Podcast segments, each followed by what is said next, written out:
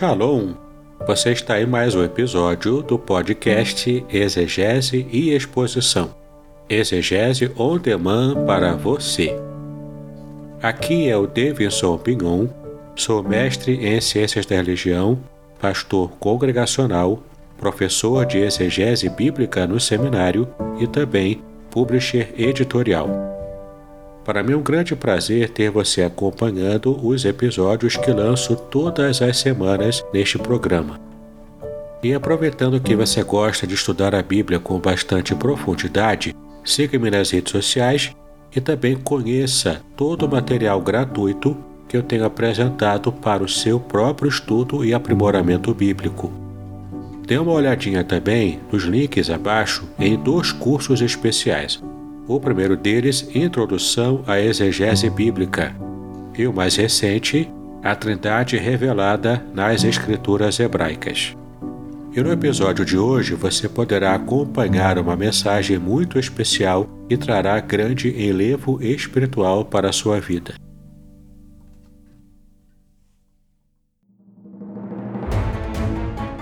Podcast Exegese e Exposição Exegese on demand para você.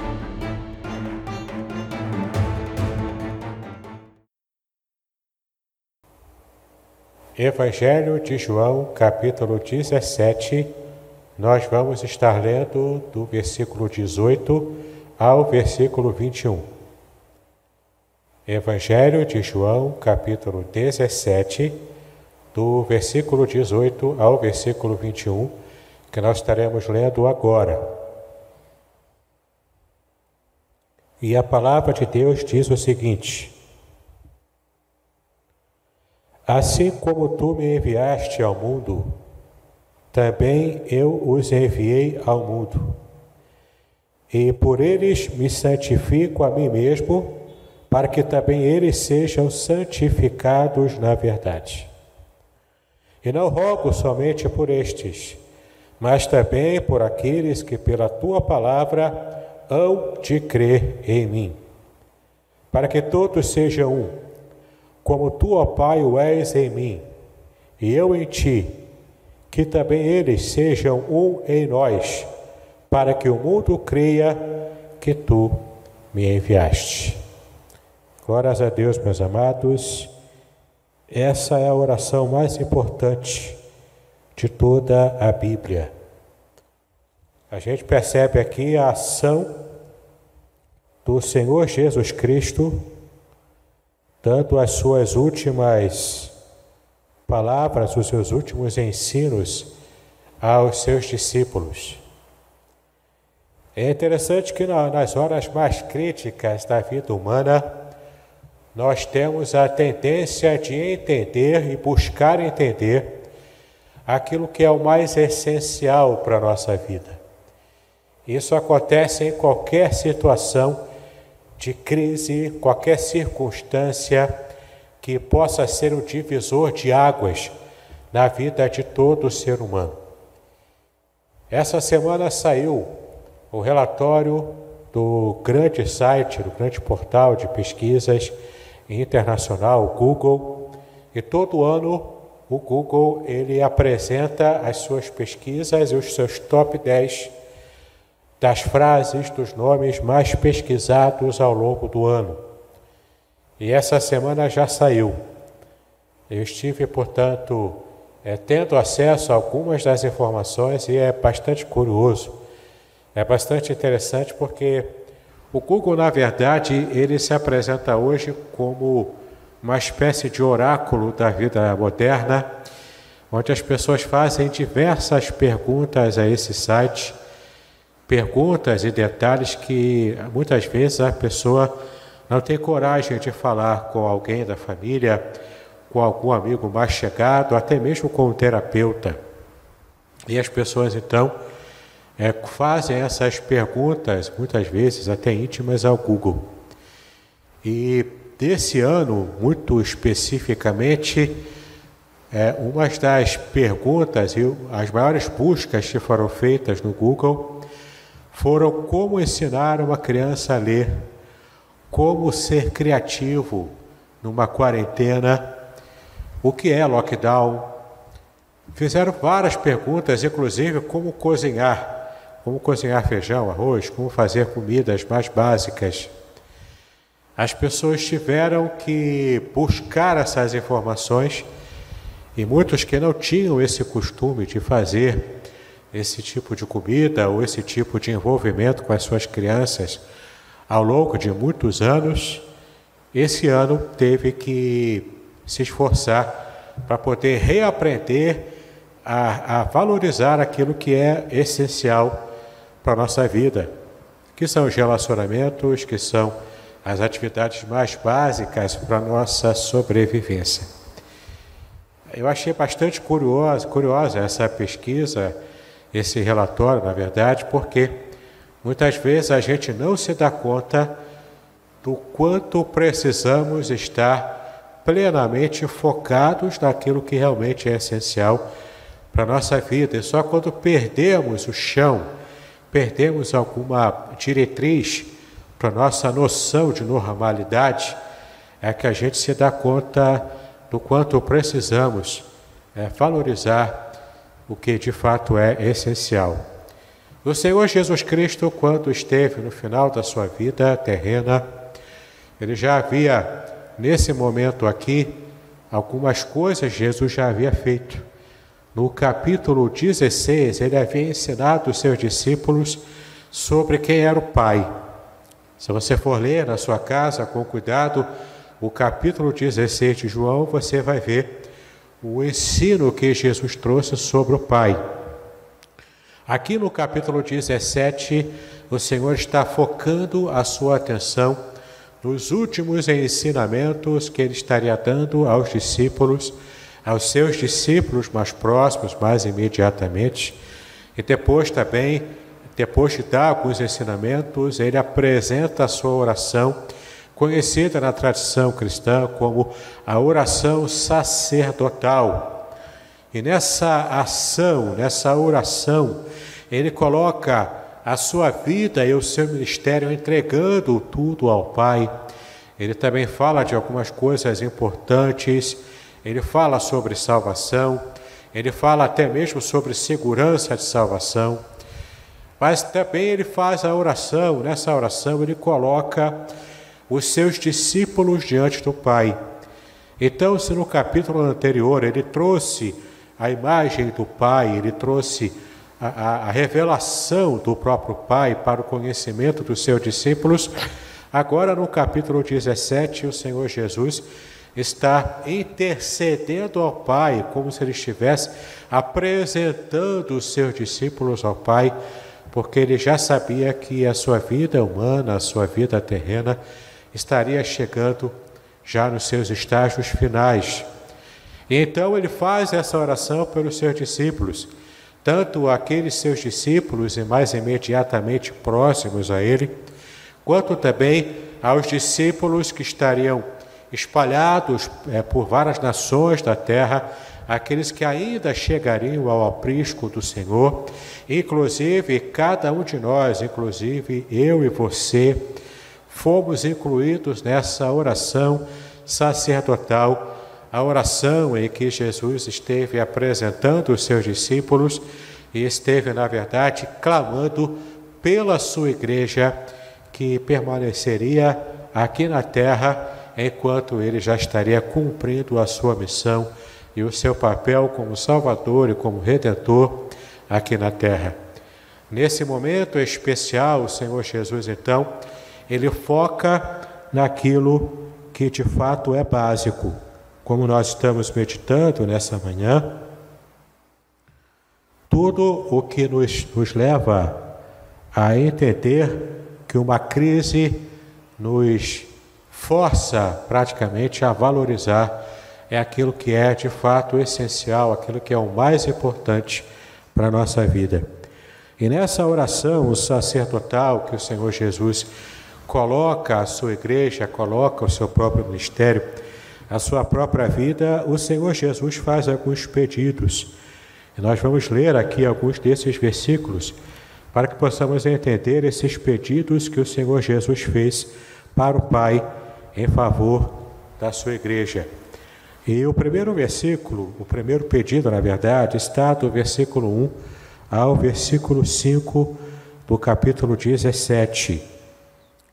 Então, volta alguns versículos em sua Bíblia, em João, capítulo 17, de 1 a 5, quando Jesus pede pela salvação das pessoas, pela salvação daqueles que o Senhor já o havia entregado a ele. Vamos ler aqui João 17, de 1 a 5, que diz: Jesus falou assim, levantou seus olhos ao céu e disse: Pai, é chegada a hora. Glorifica a teu filho, para que também o teu filho te glorifique a ti. Assim como lhe deste poder sobre toda a carne, para que dê a vida eterna a todos quantos lhe deste, e a vida eterna esta que te conheçam a ti só, por único Deus verdadeiro, e a Jesus Cristo a quem enviaste.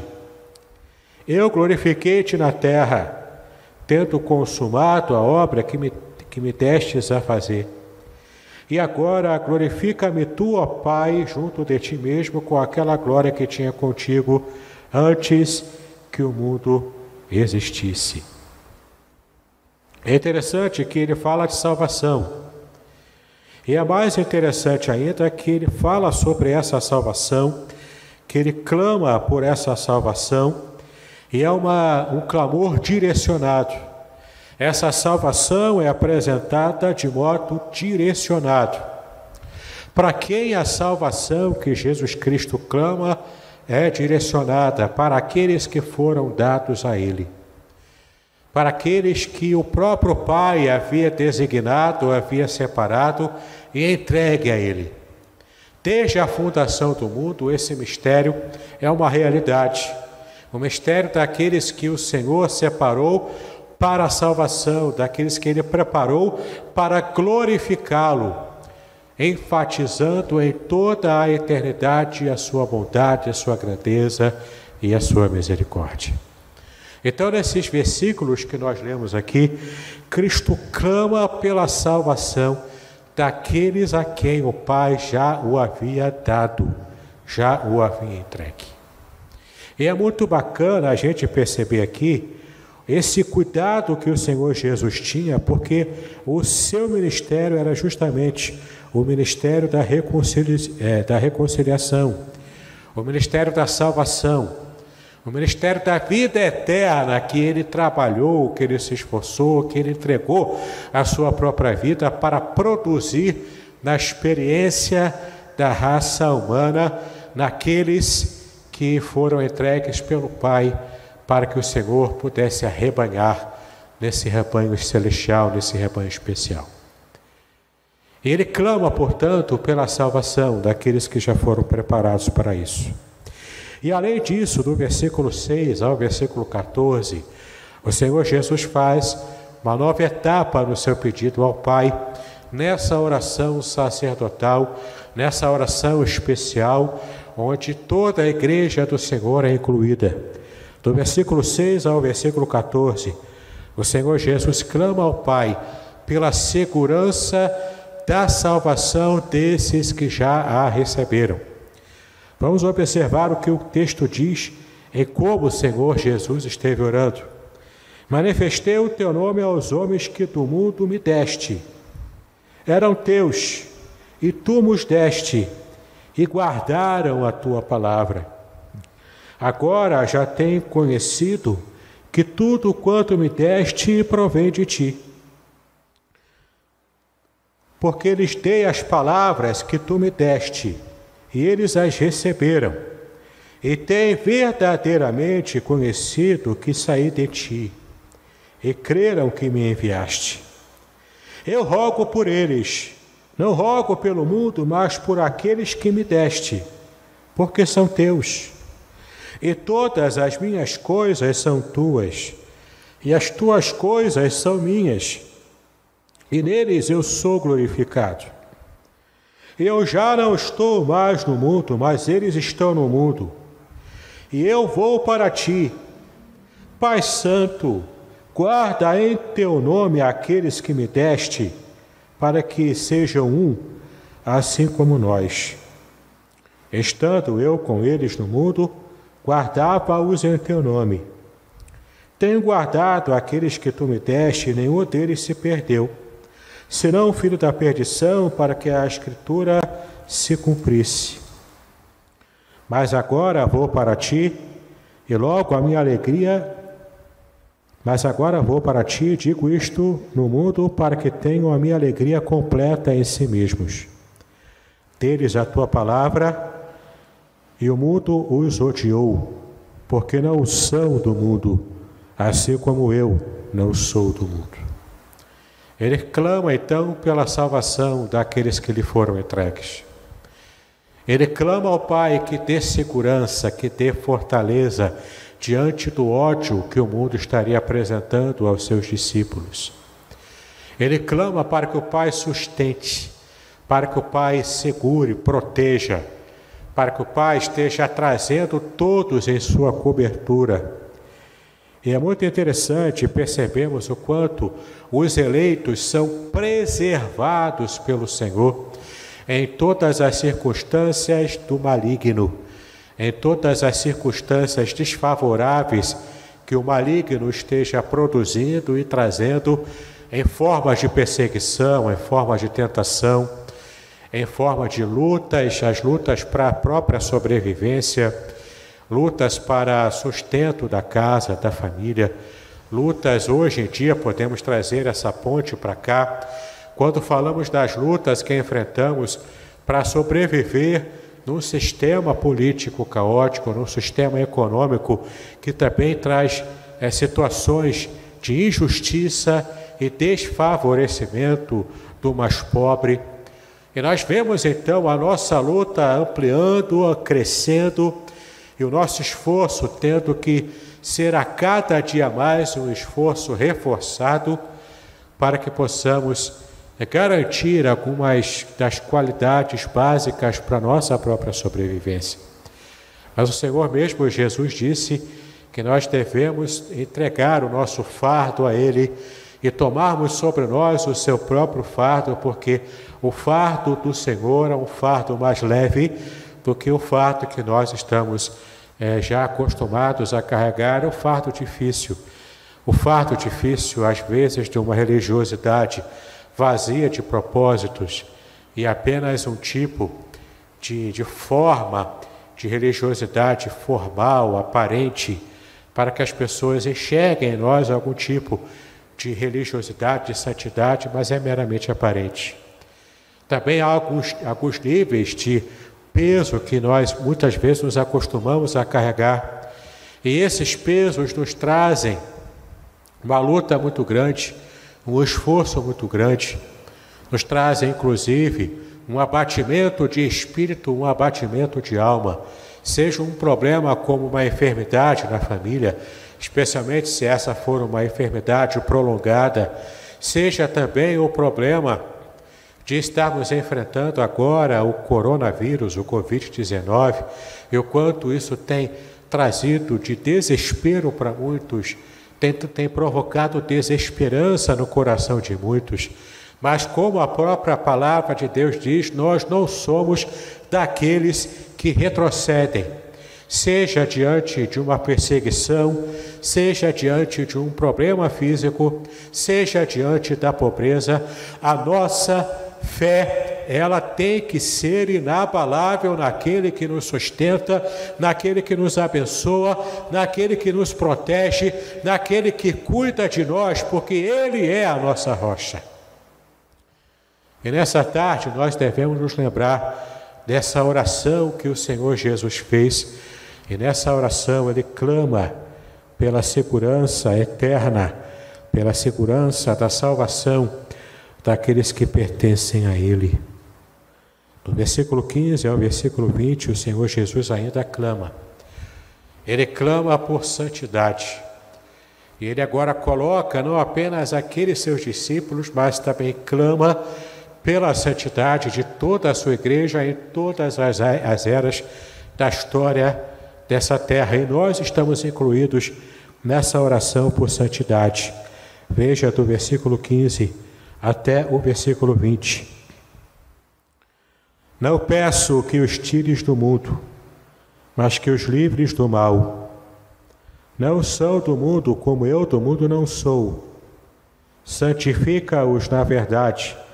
A tua palavra é a verdade. Assim como tu me enviaste ao mundo, também eu vos enviei ao mundo. E por eles me santifico a mim mesmo, para que também eles sejam santificados na verdade. Eu não rogo somente por estes, mas também por aqueles que pela tua palavra hão de crer em mim. Todos nós fomos incluídos nessa oração que enfatiza a nossa própria santidade. E é muito interessante que o versículo 19 diz que por eles, ou seja, por cada um de nós, pelos discípulos de Cristo, o próprio Senhor Jesus diz que ele se santifica em nossa, em nossa, em nossa própria santidade. Ele se santifica para que nós também possamos nos santificar. E é muito interessante a gente perceber o quanto esse texto diz que o Senhor Jesus, ele afirma que ele próprio se santifica. Ele diz que está num processo de santificação. O que pode trazer alguma dúvida a algum de nós, porque como assim Jesus já não é totalmente santo? Ele já não era santo desde a eternidade, já não, não continuou tendo a sua vida de santidade ao longo da sua história aqui na terra. Como assim ele vai se santificar agora? Ou ele vai continuar a se santificar?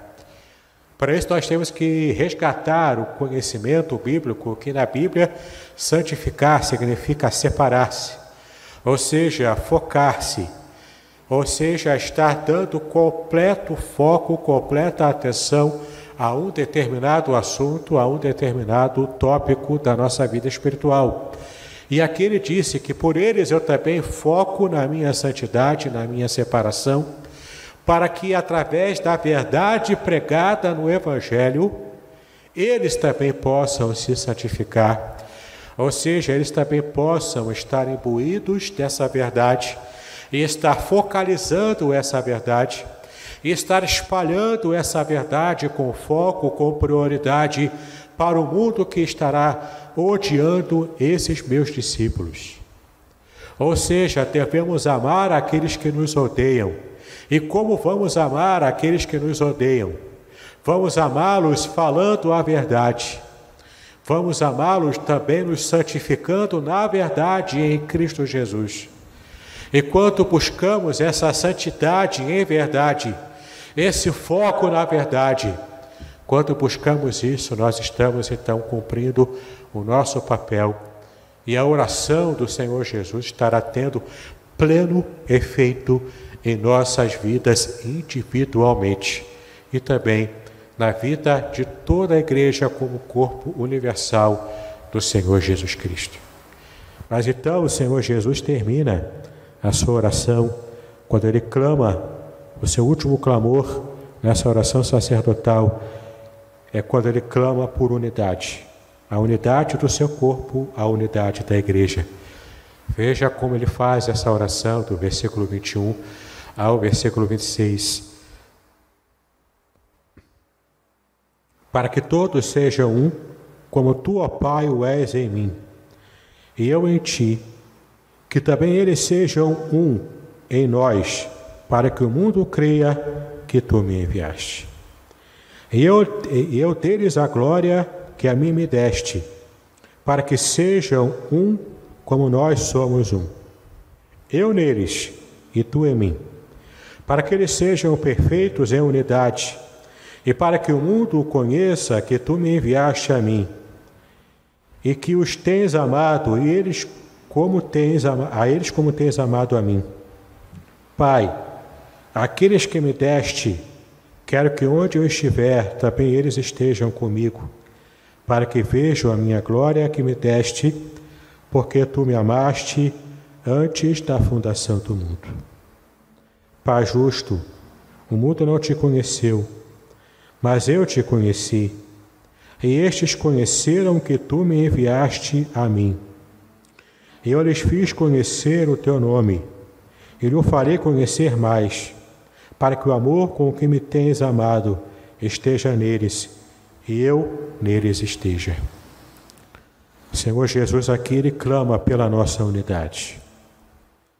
Portanto, isso nos leva a refletir que a igreja peca quando ela não consegue viver em unidade.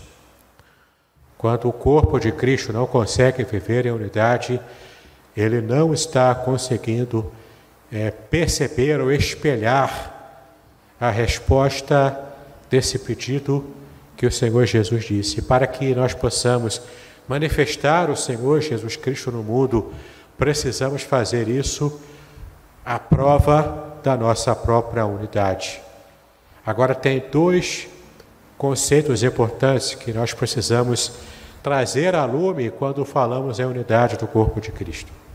O primeiro conceito é de que nós possamos, inclusive, nos esforçar para termos sim a unidade no corpo, num organismo vivo que é o corpo de Cristo. Mas principalmente a unidade perfeita, completa, a unidade que está acima de qualquer experiência humana, essa unidade perfeita, ela só é propagada, ela só é projetada e ela só é concretizada através do Espírito Santo do Senhor. Sem que haja a concorrência do Espírito Santo, sem que haja a ação direta e proposital do Espírito Santo, é muito difícil a gente conseguir uma unidade plena, real, verdadeira, sem subterfúgios, não apenas uma unidade plástica inventada, criada no momento de, de estarmos no culto litúrgico, não apenas essa unidade litúrgica, mas uma unidade genuína, uma unidade real, com corações realmente convertidos uns aos outros. Essa unidade é possível, mas ela é uma operação direta do Espírito Santo. E além disso, essa unidade ela não é projetada na experiência gospel, na experiência evangélica, apenas quando falamos, não, vamos deixar doutrinas que nos separam de lado e vamos viver essa unidade, que seria uma unidade sem ser sincera, seria uma unidade insincera, porque você está fingindo que não está levando a sério questões importantes, inclusive questões muito sérias que envolvem situações doutrinárias. Não é essa unidade que a palavra diz. A palavra não está dizendo que devemos buscar a unidade a ponto de estarmos ignorando ou deixando de lado questões importantes da fé cristã. Na verdade, não. Se você for ler toda a Bíblia, você vai perceber o quanto o próprio apóstolo Paulo, o próprio Senhor Jesus e todos os apóstolos levaram a sério a sã doutrina. Nós também não podemos ignorar a sã doutrina estarmos engolindo as heresias que o mundo vai produzindo em nome de uma unidade, que na verdade não se não tem se revelado uma unidade bíblica, uma unidade cristã de verdade. A nossa unidade ela é produzida sim entre, entre a comunidade daqueles que professam a fé, a fé verdadeira. A comunhão verdadeira acontece no seio da fé verdadeira vivenciada entre aqueles que já foram chamados para a salvação em Cristo Jesus. Então, querido, meu querido, minha querida, não se engane, não há unidade quando há divergência doutrinária séria nas questões realmente sérias da vida cristã, daquilo que é essencial para a fé cristã. Portanto, o Senhor Jesus está clamando aqui pela unidade do seu corpo, da sua igreja. E, nessa, e nesse clamor pela santidade, pela unidade, pela, pela certeza da salvação, Ele está também incluindo a mim, está incluindo a você. Que nessa tarde possamos, em nome de Jesus, levar a sério todas essas questões e principalmente ter o nosso coração livre de qualquer amarra, suave diante da presença do Senhor. Porque por mais que enfrentamos problemas, por mais que enfrentemos dificuldades, por mais que, as lutas agora estejam ainda maiores do que a que já enfrentamos ao longo do ano, ainda assim, meu irmão, minha irmã, o Senhor está conosco. E Ele se preocupou com cada um de nós na sua oração, na oração especial, a oração sacerdotal por toda a sua igreja. Aquiete o seu coração. Seja feliz em nome de Jesus, porque o Senhor Jesus se preocupou com você no momento de maior negritude, no momento mais difícil da sua vida, no final de sua vida.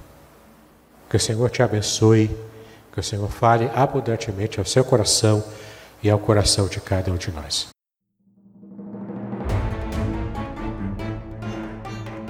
Muito bem, eu espero que você tenha apreciado de verdade todo o conteúdo que apresentamos aqui. Deus abençoe a sua vida e os seus estudos. Paz e bênçãos.